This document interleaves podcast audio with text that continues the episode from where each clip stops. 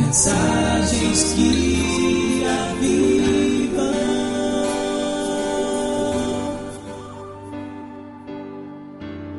Queridos, eu gostaria de falar hoje sobre a existência de Deus. Você sabe que Deus existe? A Bíblia diz que, olhando para a natureza, olhando para as coisas criadas, nós enxergamos a existência de Deus. Mas saber que Ele existe é muito pouco. Saber que Deus criou todas as coisas, nós nascemos num país em que desde cedo a gente ouve falar isso, mas ainda é muito pouco. Você sabe realmente a existência de Deus? Você comprova na sua vida, na sua experiência, que Deus é real? Os filósofos tentam é, colocar Deus de uma forma tão abstrata, né? Olha, isso aqui pode ser Deus, olha, aquilo ali pode ser Deus. E pensando nisso, essa semana eu vi uma frase muito interessante de quatro possibilidades sobre é, a existência de Deus.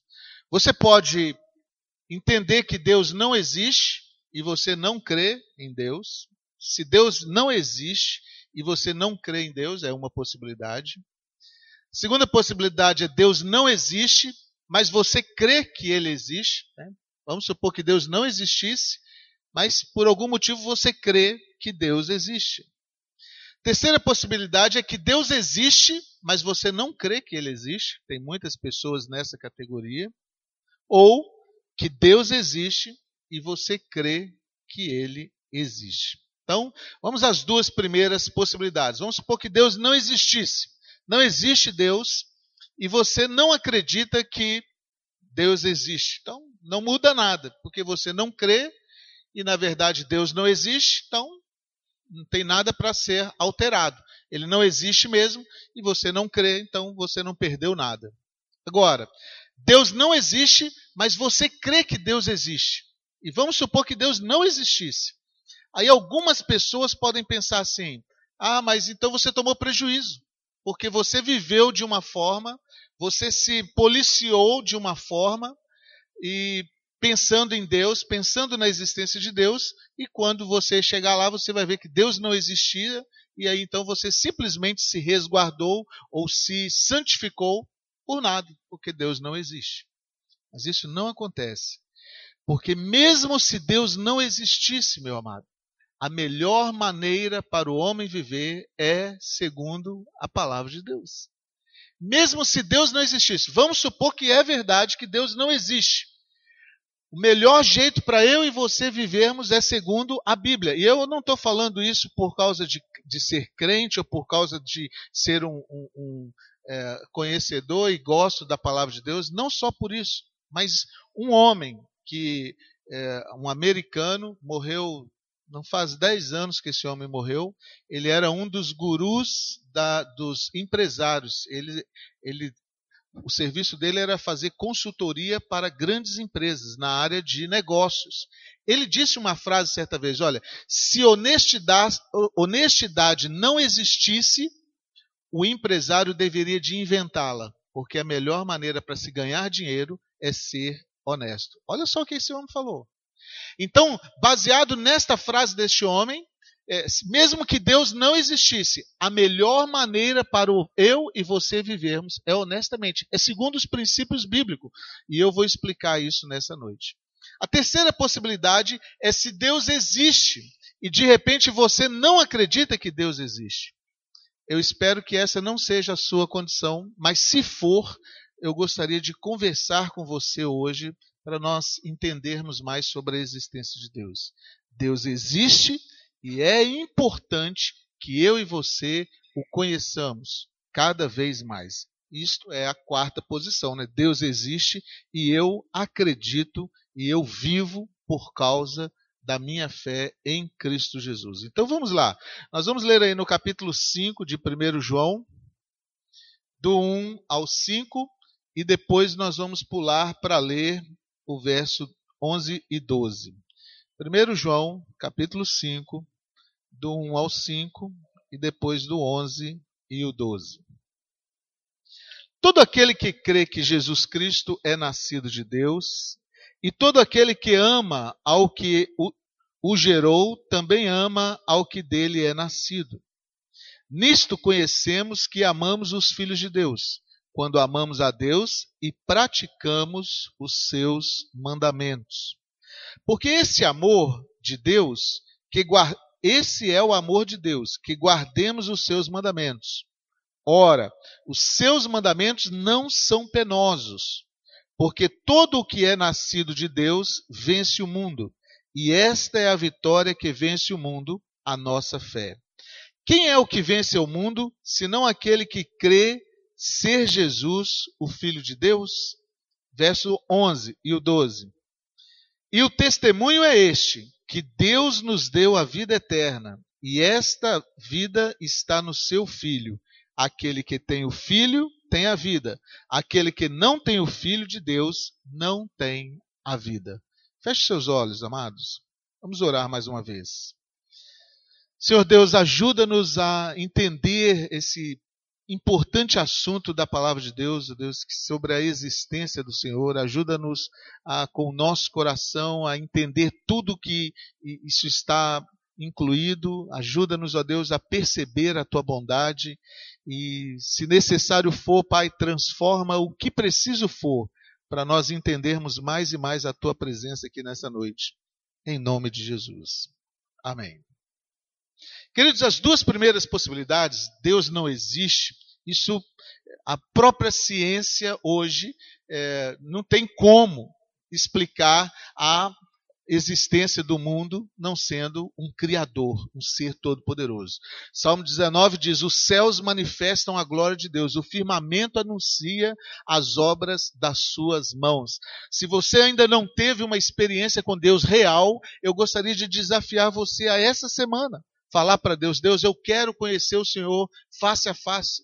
Eu quero conhecer a tua presença. Eu quero ter uma experiência marcante, real contigo, em nome de Jesus. É, Deus existe. Deus é galardoador daqueles que o buscam. Deus não precisa provar a existência dele para ninguém. Deus espera que nós creiamos. É por isso que a Bíblia começa aqui, o, o, verso que nós lemos, dizendo assim: olha, todo aquele que crê que Jesus Cristo é nascido de Deus, e, toda, e todo aquele que ama, todo aquele que crê que Jesus é o, é o Cristo é nascido de Deus. E todo aquele que ama ao que o gerou, também ama ao que dele é nascido. Somente aquele que ama o que dele foi gerado, que é Cristo, pode amar o semelhante. Por isso que eu falei para você que, mesmo se não fosse é, a, real a existência de Deus, mesmo que se Deus não existisse, a melhor maneira para nós vivermos é segundo a palavra de Deus. A melhor maneira que para nós existirmos, para nós relacionarmos, é conforme os mandamentos de Deus. E eu vou te explicar como.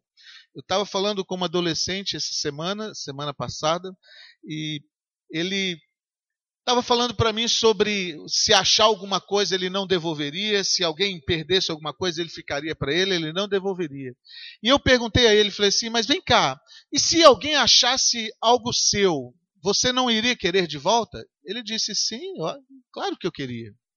Se alguém pegasse alguma coisa sua, você ia achar bom? Falou, não, de jeito nenhum. É exatamente o que os mandamentos de Deus falam para nós fazermos. Aquilo que eu gostaria que os homens fizessem a mim, eu devo fazer aos homens. Isto é a Bíblia. O grande problema sobre a existência de Deus é quando as pessoas olham para os mandamentos como alguma coisa para o aprisionar, alguma coisa para prender. Isso não é verdade, amado. Olha só o verso 2 aí, olha. Nisto conhecemos que amamos os filhos de Deus, quando amamos a Deus e praticamos os seus mandamentos. Porque este é o amor de Deus, que guardemos os seus mandamentos. Ora, os seus mandamentos não são penosos. Quem tem dificuldade de entender a existência de Deus ou de obedecer à palavra de Deus é porque acha que os mandamentos são penosos. Mas quem acha que os mandamentos são penosos é porque não viu Deus e não o conhece. Os mandamentos de Deus não são penosos. Muito pelo contrário, os mandamentos de Deus são para nos proteger. Os mandamentos de Deus são para nos guardar. Ó, e todos os mandamentos são bons e são eternos. A Bíblia tem conselho para todas as áreas da vida: para o filho, para o pai, para o esposo, para a esposa, para o tratamento com o empregado, para o tratamento com o patrão. A Bíblia tem todas as, as leis estão devidamente colocadas para ser o melhor jeito para nós nos relacionarmos. Quando eu estou pensando que os mandamentos são penosos, é porque eu quero fazer do meu jeito. E isso a Bíblia chama egoísmo. Agora, o egoísmo, ele só dá certo até você achar outro egoísta. Porque quando você achar outro que quer fazer a vontade dele, aí vai ser um choque. Por isso as guerras, por isso a falta de paz, por isso as dissensões, por isso as tribulações. Porque eu estou querendo fazer a minha vontade e eu me encontro com uma outra pessoa que, por sua vez, está querendo fazer a sua vontade. E aí não vai dar certo. É por isto que dá uh, uh, um mundo violento como nós temos hoje, porque várias pessoas querendo viver segundo a sua própria vontade. Amados, os mandamentos de Deus não são penosos. Os mandamentos de Deus são para nos proteger. Imagina, você está indo daqui para é, Vitória e a placa de sinalização está falando: essa curva você pode fazer a 60 km por hora. Mas você está no seu carro, seu carro é potente, você está com é, um carro novo, você se acha um, um ótimo motorista e você está a 160 km por hora. 100 km a mais do que o permitido para aquela é, estrada. E você vê a placa, 60 km por hora. Vai adiantar você pensar assim, não, essa pessoa está querendo me é, atrapalhar, quem colocou essa placa aí não entende nada de rodovia. Eu vou fazer como eu quero. E aí você entra naquela curva a 160 km por hora. Só que o carro não vai suportar. Por causa da força é, física, o carro vai ser jogado para fora da curva e vai se arrebentar todo, possivelmente causando uma grande tragédia. E aí não adianta culpar o legislador. Ah, quem foi que colocou aquela placa lá? Se não fosse aquela placa, eu não teria acontecido isso comigo. Não adianta anular os mandamentos de Deus. Os mandamentos de Deus não são penosos. Sou eu que tenho que frear a minha vontade. Entende, amados? Eu não preciso mudar os mandamentos de Deus, porque os mandamentos de Deus são corretíssimos. O que eu preciso mudar é a minha vontade, é a minha é, possibilidade de ser autoridade sobre a minha vida e entregar isso para o Senhor Jesus. Os seus mandamentos não são penosos para mim. Eu já falei para você que quando eu morava no seminário, já contei isso aqui, né? Eu, sempre eu pedalava ali na rodovia do contorno. Quando fizeram a rodovia do Sol, esse contorno aqui do anel, ligando lá em Setiba. E pedalando ali, todas as manhãs eu ia com a minha bicicletinha. Quando chegava lá, na, tem uma água mineral, até hoje ela está é, jorrando lá. Todas as manhãs eu pedalava até lá, parava a minha bicicleta e tomava água ali. Era muito refrescante. Né? Quando ia aproximando a, a, a, água, eu já ficava ansioso para chegar logo, para poder beber água e voltar. Dava mais ou menos uns 15 quilômetros de pedalada todos os dias. E quando eles abriram a estrada, que aquela água jorrou, tinha um sinal lá da Rodovia do Sol, com o emblema da Rodovia do Sol. Água boa para ser consumida por um ano. E eu chegava lá, eu nunca perguntei a ninguém, só chegava lá e tomava aquela água. Estava lá a placa. Muito bem, saí do seminário, vim aqui para a igreja. Anos se passaram, eu estava andando por lá naquela. Estava eh, eu, o pastor Luiz Carlos e o Caleb. Eu falei assim, ô pastor, vamos parar ali naquela água. Tempo que eu não bebo daquela água, água fresquinha, vamos parar ali um pouquinho. E aí ele estacionou o carro e nós descemos, e eu fui lá. Já tinha bebido, bebi uns três goles da água. Aí ele olhou para cima e falou assim: Olha lá aquela placa. Tinham trocado a placa. A placa agora dizia assim: água imprópria para consumo humano. E sabe, queridos, quando ele estacionou o carro, eu vivenciei aqueles momentos, né, que anos atrás eu parava lá e bebia aquela água. Só que agora tinha uma outra placa lá. E a placa estava dizendo água não boa para consumo humano. E o pastor que me mostrou, ele falou assim: olha ali aquela placa. E aí eu já tinha bebido, mas sabe, a água até mudou o gosto na minha boca. Eu falei assim: eu não tomo mais. Né? Agora, imagina se eu dissesse assim: não, é, quem colocou esse, essa placa aí está querendo furar o meu balão. Ah, quem colocou essa placa aí fez mal, porque não é imprópria nada. Essa água é muito boa. Eu já bebi isso aqui muitas vezes. Outras vezes, outra vez, pessoas disseram assim: não, quem colocou isso aí, mas colocou para outro tempo, agora é diferente. Agora a água está melhor. Não adianta, né? Às vezes a pessoa lê a Bíblia e fala assim: não, isso aqui era para o, Antigo Testamento, nós agora estamos no tempo da graça, agora pode. Mas quem colocou aquela placa lá está querendo preservar você. Você acha que a pessoa que colocou a placa lá na rodovia do Sol está querendo o seu mal? Ah, ele está querendo que eu não venha beber água aqui. Ele está querendo que eu fique com sede, que eu morra de sede. Não, ele está querendo que você não se envenene. Porque aquela água foi testada e está imprópria para o consumo humano. Muitas vezes pessoas olham para a Bíblia e falam assim: não, Deus está querendo me aprisionar. Eu fui um desses, meu amado. Por muitos anos eu fugi do evangelho porque eu achava que o evangelho era várias regras de não podes, aprisionava. Talvez também por causa de alguns exemplos ruins que a gente vê, né? pessoas que dizem que servem a Deus, mas não obedecem os mandamentos.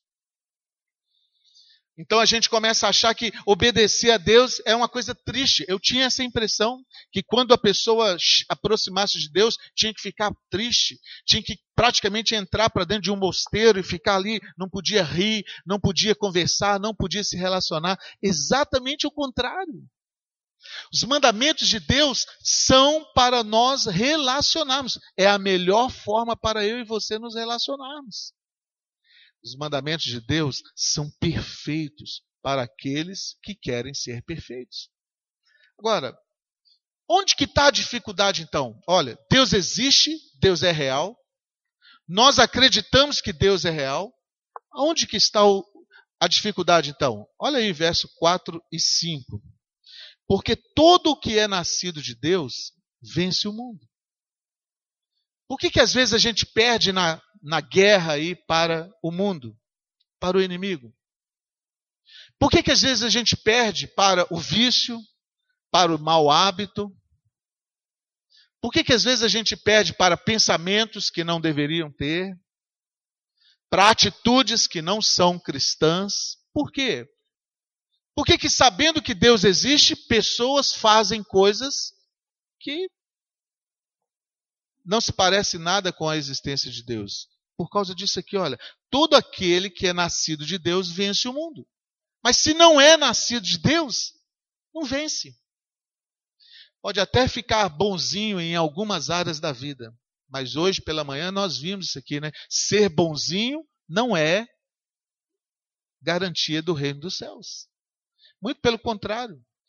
Eu faço as coisas boas porque eu sou salvo. Eu não posso fazer as coisas boas para ser salvo. Vai dar errado. Mas o que é nascido de Deus vence o mundo. E esta é a vitória que vence o mundo: a nossa fé. Quem é o que vence o mundo? Senão aquele que crê ser Jesus, o Filho de Deus. Esses dois versículos volta faz-nos voltar para os três anteriores. Olha, a quem é o que vence o mundo? Aquele que crê. Crê em quê? Nos mandamentos que não são penosos. Se eu creio no Filho de Deus, eu tenho por necessidade que obedecer a sua palavra, meu amado. Deixa eu fazer uma pergunta para você. Você obedece os mandamentos de Deus? Você está vivendo segundo cada palavra que sai da boca de Deus, porque é para isso que nós fomos criados. Talvez você possa dizer assim, mas pastor, isso é impossível. Não é. Isso é difícil. É mesmo. E Jesus também não mentiu para nós. Ele falou: é uma cruz. Tome cada dia a sua cruz e siga-me. Negue-se a si mesmo. Para eu obedecer os mandamentos de Deus, eu preciso negar as minhas vontades. É possível isso? Claro que é. Certa vez um, menino estava é, brincando perto do pai dele, o pai dele tentando ler os jornais. E aí o menino chegou para o pai e falou assim: Papai, é possível o homem ficar um ano sem pecar? E o pai olhou para o menino e falou assim: Claro que não, meu filho, de jeito nenhum. Vai brincar, esquece esse negócio. E o menino continuou brincando, daí a pouco ele voltou para o pai e falou assim: Papai, e um mês? É possível o homem ficar um mês sem pecar? Não, de jeito nenhum. Um mês é muito tempo. Acostumado com a sua vida, né? O homem já taxou logo. Um mês é muito tempo. Não tem jeito, não. Pode voltar. Mas o menino ia e vinha. Ia uma semana, ia um dia. Finalmente o menino chegou para o pai e falou assim: Pai, um minuto. O homem consegue ficar um minuto sem pecar? Aí o pai finalmente tirou os olhos do jornal, dos jornais, colocou no menino, pensou e falou assim: consegue. Um minuto dá. Dá para ele ficar um minuto sem pecar.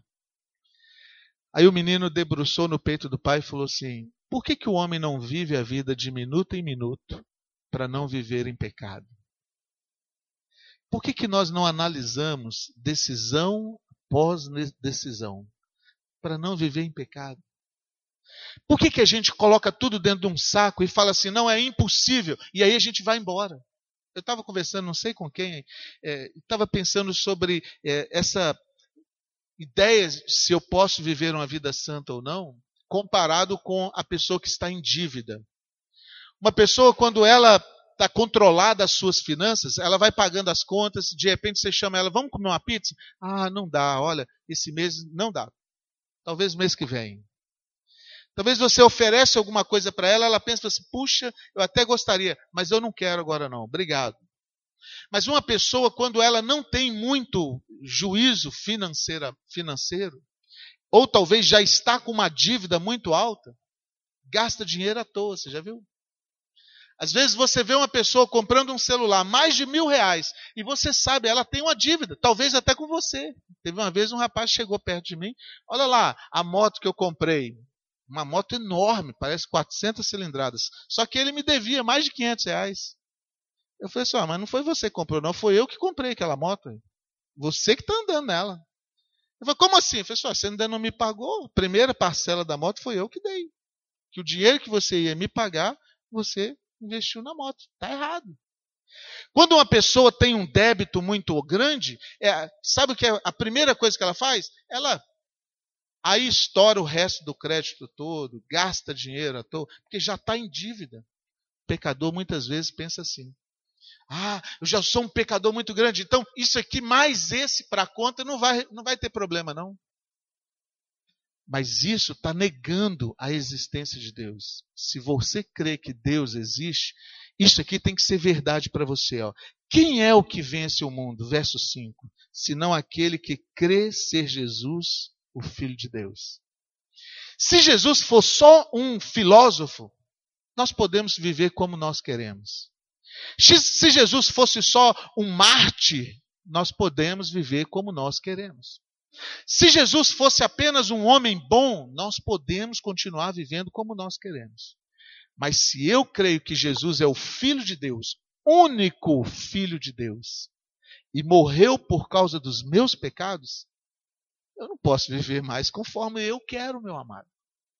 Eu tenho que dizer como Paulo: o viver que agora eu vivo na carne, eu vivo por causa dele, que me amou e a si mesmo se entregou por mim. Porque se foi os meus pecados, se foi o meu pecado que crucificou Jesus na cruz, como é que eu vou continuar pecando, sabendo que Jesus é o Filho de Deus? Como é que eu vou de novo tomar decisões contrárias se eu sei que foi essas, foram essas decisões que levaram Jesus para a cruz? Eu não posso continuar. É por isso que eu estou dizendo para você: por que não viver a vida de minuto em minuto? Para não viver em pecado. Por que não analisar decisão após decisão? Para não viver em pecado. Por que, que eu vou continuar vivendo como um marinheiro bêbado que gasta dinheiro à toa? Né? Porque eu não vou controlar as minhas finanças espirituais para viver uma vida regada na palavra de Deus para a glória de Deus. Talvez você esteja me ouvindo e falando assim: ah, pastor, mas para mim não tem mais jeito, porque eu já é, me endividei muito nessa caminhada. Eu quero te mostrar os versos 11 e 12. Tem jeito.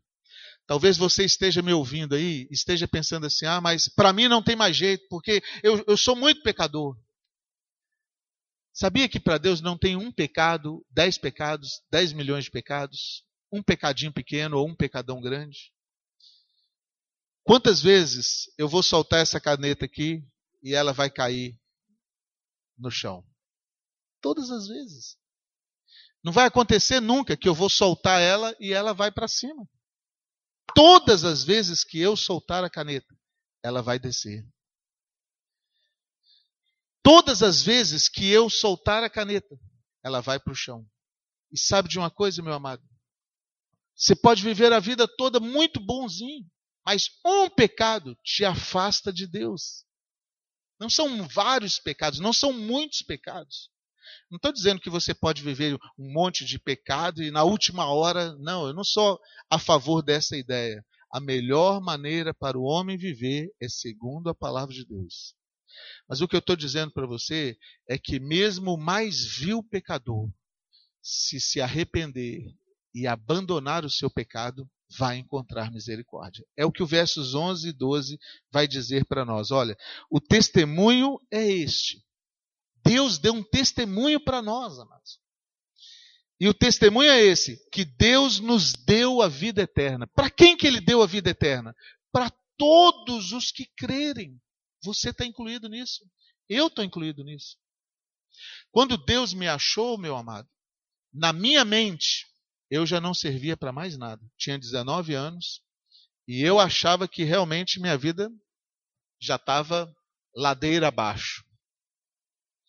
De fato, eu falo para você honestamente, se naquela época eu tivesse morrido, para mim tanto fazia.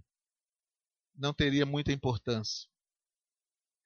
Hoje eu sei o quanto Deus me amava e estava atrás de mim, mas na época eu era um fugitivo de Deus. Não queria nada com Deus, absolutamente nada. Mas a Bíblia está dizendo isso aqui, olha, o testemunho de Deus é esse: Deus nos deu vida eterna. Queridos, eu vou dizer para você, viver uma vida afastado de Deus aqui é negar a existência de Deus. Por quê? Porque o homem sem Deus, ele é infeliz, ele é frustrado. O homem sem Deus, ele é ansioso, depressivo, ele tem doenças que não são dele. Muita gente sofrendo doenças psicossomáticas, é, vai no médico, o médico não acha nada. Por que, que sente o que sente? Por que, que tem aquelas dores? Por que, que vive daquele jeito? Porque está afastado de Deus. É simplesmente, se colocasse Deus na sua vida, metade dos seus problemas já por si só já se resolveria. A outra metade, Deus dá graça e nos faz feliz. Mas sabe de uma coisa, meu amado? É, Deus quer dar vida eterna a todo mundo. Está aberto para todo mundo. Ele só não pode é, obrigar que você tenha vida eterna. Olha só o que o texto está dizendo. O testemunho é esse: que Deus nos deu a vida eterna. E esta vida está no seu Filho. Quando Jesus veio a este mundo, o Pai mostrou para todos nós que o reino de Deus é real. O reino de Deus não é uma fábula, não é um conto como é, Cinderela ou Três Porquinhos. Jesus veio em carne e osso, em pessoa, para nos mostrar que o reino de Deus é real. Quem crê no Filho tem a vida eterna. Se você crê no Filho, você vai receber a vida eterna. Isso pode acontecer hoje à noite aqui, se é que você quiser. Mas para crer no Filho, tem que ser obediente à palavra de Deus. Você crê em Jesus? Então guarde os seus mandamentos. Olha o verso 12. Aquele que tem o Filho tem a vida. Aquele que não tem o Filho de Deus não tem a vida. Eu tenho uma mensagem aqui em cima, é, está é, em fita cassete ainda, é muito antiga essa mensagem. Mas o pastor, ele era locutor de uma rádio evangélica. E essa rádio recebia ligações de todo o país. Pessoas ligavam para lá e faziam perguntas ao vivo e ele respondia ao vivo. E esse pastor estava contando que numa madrugada dessa, a rádio funcionava pelas madrugadas, numa madrugada dessa ligou um senhor, e o senhor com a voz bem cansada já, e ele falando assim: Olha, irmão, é, eu tenho uma dúvida. Eu estive tal dia, semanas atrás, né? Eu tive semanas atrás em uma igreja, o pregador pregou, e o pregador pregou em cima desse versículo aqui: Quem tem o filho tem a vida. Quem não tem o filho não tem a vida. E no final do sermão ele perguntou várias vezes: Quem crê que quem tem o filho tem a vida, levanta a mão. E ele levantou a mão. E aí o pregador se dirigiu a ele e falou assim: Você crê que quem tem o filho tem a vida? Ele falou: Creio. Você crê que Jesus veio trazer a vida eterna e quem tem o filho tem a vida? Ele falou: Creio. Então os que creem pode vir aqui na frente e nós vamos batizar. Era uma igreja que a pessoa cria e já batizava na hora. E então ele, porque tinha levantado a mão, ele já veio para a fila para ser batizado.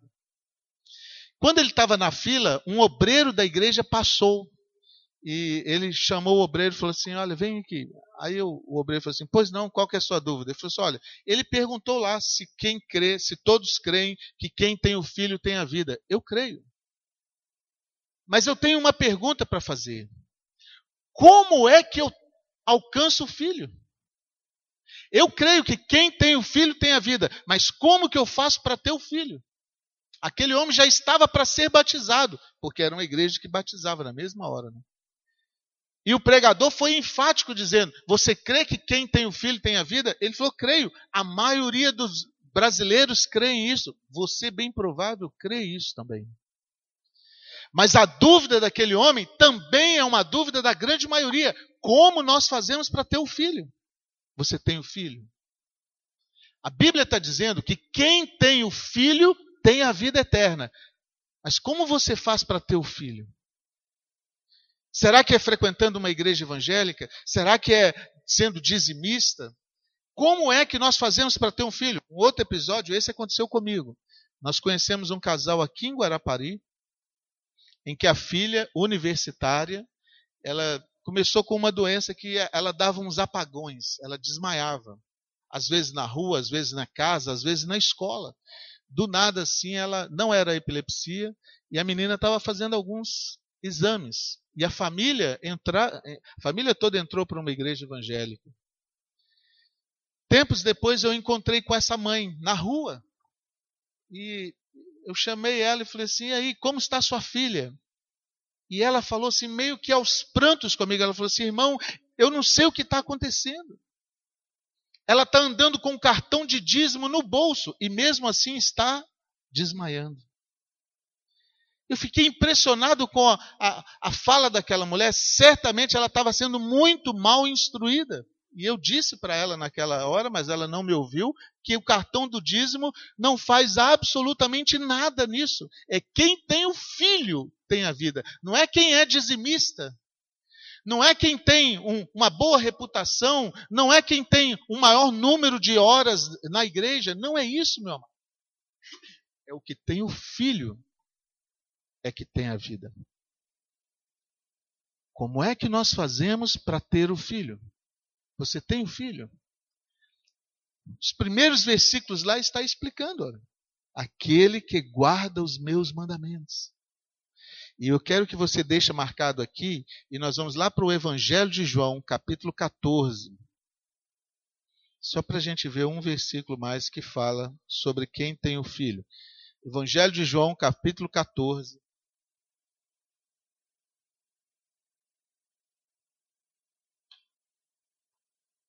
verso 21. João 14, 21. Aquele que tem os meus mandamentos e os guarda, este é o que me ama. Aquele que me ama será amado por meu Pai, e eu também o amarei e me manifestarei a ele. A prova que eu dou, a prova que eu tenho que eu tenho filho e, consequentemente, eu tenho a vida, é se eu guardo os mandamentos de Deus. Eu vou repetir essa frase. A garantia que eu tenho, que eu tenho filho e, consequentemente, tenho a vida eterna, é se eu obedeço os mandamentos de Deus. Aquele que tem os meus mandamentos e os guarda. Quais são os mandamentos de Deus, amados? Não matarás, não roubarás. Não... É, é a palavra de Deus. Os mandamentos de Deus são resumidos em dois versículos. Amarás o Senhor teu Deus de toda a tua força, com todo o teu é, entendimento, com tudo que você tem, e amarás o teu próximo como a ti mesmo. Desses dois mandamentos dependem toda a lei. Quem tem os, o filho obedece os mandamentos de Deus. Os mandamentos de Deus não são penosos para mim. Ah, pastor, mas eu obedeço esse, esse, esse. Mas esse aqui é difícil. Não é difícil. Certa vez a gente estava tinha encontrado com uma mulher. Eu tinha acabado de pregar sobre perdão. E é uma mulher religiosa, uma pessoa que, até onde a gente pode ver, bem esclarecida, envolvida na igreja dela. No final do culto, ela me procurou e estava falando sobre o marido dela que é atraía e ela descobriu. E ela falou assim, e como eu tinha falado de perdão, a pergunta dela foi o seguinte: eu tenho que perdoar a é, amante do meu marido? Eu falei, tem. E ela ficou assim, brava comigo. Ela falou assim, mas como é isso? Eu falei assim, Jesus não está falando que é fácil. Jesus não está falando que você vai sentir bem, que você vai sentir emocionalmente bem. Mas Jesus está falando que se você guardar mágoa com quem quer que seja no seu coração, você está selando o reino dos céus para a sua vida. Quer ver só um detalhe? A oração que Jesus nos ensinou, o Pai Nosso. E eu, eu sempre lembro pessoas sobre o Pai Nosso, crentes e descrentes, porque todo mundo no Brasil e seu primo conhece o Pai Nosso. Mas na, na oração do Pai Nosso, Jesus fala assim: olha, perdoe as minhas ofensas na mesma intensidade que eu perdoo os meus ofensores. Não é assim que o texto fala? Perdoe as minhas ofensas da mesma maneira que eu perdoo os meus ofensores. Isso quer dizer que o critério para você entrar no reino dos céus ou não passa por como você perdoa os seus ofensores. Os mandamentos de Deus não são penosos. Meu amado, quem tem o filho tem a vida. Quando eu tenho o filho, os mandamentos de Deus são deliciosos para mim. Os mandamentos de Deus me afastam do mal. Os mandamentos de Deus me protegem do mal. Como aquela placa lá na rodovia do Sol, né? Eu com muita sede, a água está fresquinha ali, mas está a placa lá, não beba. A água contaminada. Você vai beber? Você vai achar ruim com a Rodossol? Por que, que você colocou essas. Antes não tivesse essa placa aqui? Não. Se não fosse a placa, você, por você mesmo, se envenenaria, porque a água está contaminada. Os mandamentos de Deus não é para privar você de alguma coisa ruim. Os mandamentos de Deus é para privar você do inferno. Os mandamentos de Deus não é para te acorrentar, falar assim, ah, mas se eu, se eu me entregar totalmente, eu, vou... eu já vi pessoas falando isso. Não, se eu começar a ler a Bíblia, eu vou ter que parar de fazer isso, parar de fazer aquilo. Mas isso está te matando. É uma água que está te contaminando, que está te envenenando. Você vai continuar bebendo uma coisa que está te envenenando. Quem tem dificuldade de perdoar, está carregando o peso do corpo e o peso do corpo daquela outra pessoa sobre si. Quem tem dificuldade de pedir perdão nunca prosperará, porque a Bíblia fala isso. Aquele que encobre as suas transgressões jamais prosperará. Jamais. Jamais é muito tempo, mas. Mas o que as confessa e deixa, alcança misericórdia. E, ah, isso daí é para me fazer ruim. Não, isso aí é para me desmoralizar. Eu vou rasgar essa página da Bíblia. Um amigo meu foi para Vitória de carro, com o carro do pai dele. E voltando de lá à noite, é, o carro acendeu uma luzinha vermelha do óleo. quem é motorista sabe que luz amarela no carro é para você parar e examinar o que está acontecendo. Luz vermelha é para parar e desligar o motor. Você não pode rodar com alguma luz vermelha ligada. Alguma coisa vai danificar. Ele olhou assim a luz vermelha e ficou olhando, não, não, identificou bem o que era, já era noite, ele queria chegar em Guarapari. O que ele fez? Ele pegou um caderno, uma coisa que estava, e colocou na frente do painel, porque a luz estava incomodando ele. E ele veio embora pela Rodossol. Quando chegou na parte mais longa e mais escura, o carro quebrou.